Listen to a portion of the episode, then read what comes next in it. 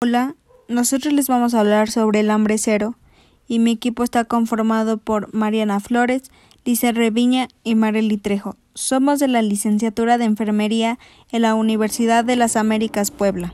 El hambre extrema y la malnutrición siguen siendo un enorme obstáculo para el desarrollo sostenible y constituye una trampa de la que no es fácil salir. El hambre y la malnutrición hacen que las personas sean menos productivas y más propensas a sufrir enfermedades, por lo que no suelen ser capaces de aumentar sus ingresos y mejorar sus medios de vida.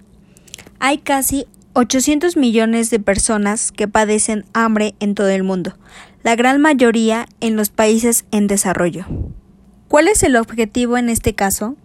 Poner fin al hambre, lograr la seguridad alimentaria y la mejora de la nutrición y promover agricultura sostenible.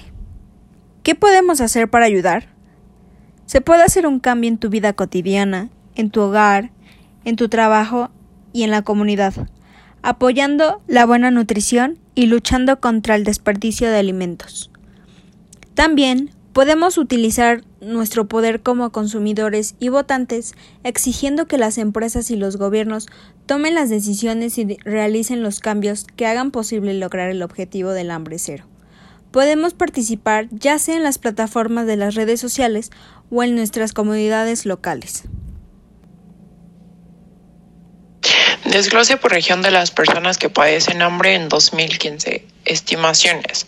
En Estados Unidos y Europa fueron alrededor de 14.7 millones de personas. En África, 232.5 millones de personas.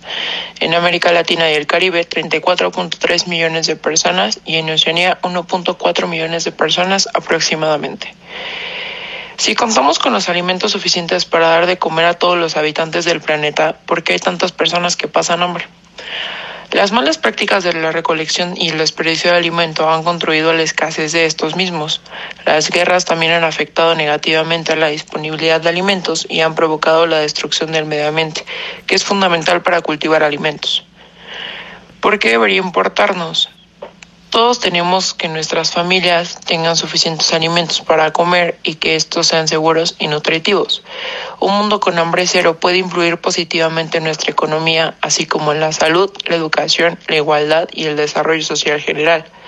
El hambre cero es una pieza clave de la construcción de un futuro mejor para todos. Además, como el hambre frena el desarrollo humano, no podremos lograr los otros objetivos de desarrollo sostenible como la educación, la salud y la igualdad de género.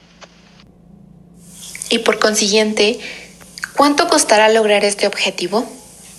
Se estima que para poder nosotros terminar con el hambre en el año 2030, se necesitarán 267 mil millones de dólares aproximadamente al año para poder invertir en zonas rurales y urbanas, así como la protección social, a fin de que los pobres tengan acceso a los alimentos y puedan mejorar su calidad de vida. Pero nosotros, ¿qué podemos hacer para ayudar? Se pueden hacer muchos cambios en la vida cotidiana, en el trabajo, en la comunidad, en la escuela, pero sobre todo en el hogar apoyando a los agricultores, a los mercados locales, incluso a la tienda de la esquina, para que así nos apoyemos todos. También podemos tomar decisiones sostenibles sobre la alimentación, apoyando la buena nutrición para todos y luchando contra el desperdicio de alimentos. También podemos utilizar nuestro poder como consumidores y votantes para que así podamos exigir a las empresas y a los gobiernos tomar decisiones y realizar cambios que hagan posible lograr con el objetivo hambre cero. Para todo esto, sabemos que el problema en la sociedad debe erradicar sobre los problemas que cada país tiene al alimentarse, con las malas costumbres y con la falta de valores para que un país deje de pasar hambre. Pero en ocasiones el problema no solo son las malas costumbres, sino también la falta de economía, el cual no permite que toda sociedad se alimente bien, y eso pasa en la mayoría de países. Y bueno, esto fue una pequeña introducción sobre lo cual es el objetivo del hambre cero en el año 2030.